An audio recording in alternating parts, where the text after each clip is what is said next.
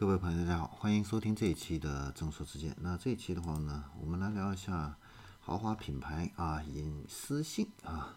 这方面的一些新的动作啊，就是日前劳斯莱斯推出的这样的一个隐私套件。它的这个隐私套件的话呢，很有意思啊，就是在前后排中间的话呢，集成了一个变色玻璃。那我后排的乘客的话呢？啊，想要看前面的话呢，你可以透过前面的这个玻璃来看到前方的道路。但是我不想看，我想获得一个绝密的一个隐私的话呢，我只需要按一个按钮，就可以把这个中间的玻璃变成一个不透明的啊。这样子的话呢，前排的乘客的话呢是看不到后排的啊。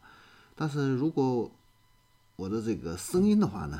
能不能获得一个有效的一个隔绝呢？当然可以啊。它的这个呃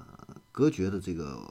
复合物啊，都是有特定频率的啊，可以阻止后座舱的这样的一个谈话啊向前方传递啊。那如果这个后排乘客有需求的话呢，他可以通过单独的一个呼叫器呢来进行一个联系。那如果司机想要跟后排的这个乘客交谈的话呢，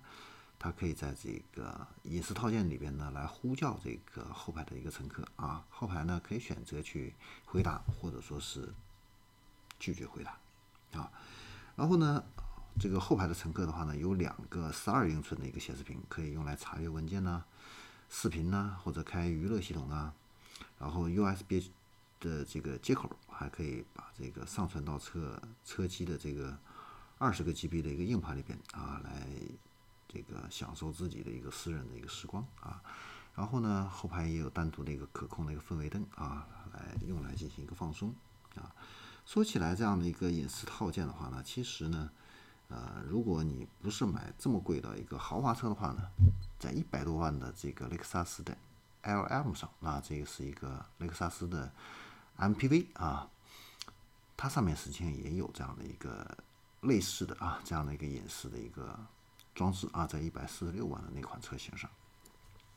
那它的这个后排的这个中间排啊。它的这个屏幕更大啊，同样也都是这种电子的一个隐私玻璃啊，可以直接进行一个呃透明和不透明之间这样的一个转换，而且呢，它的一个乘坐空间更大啊，但是而且呢，也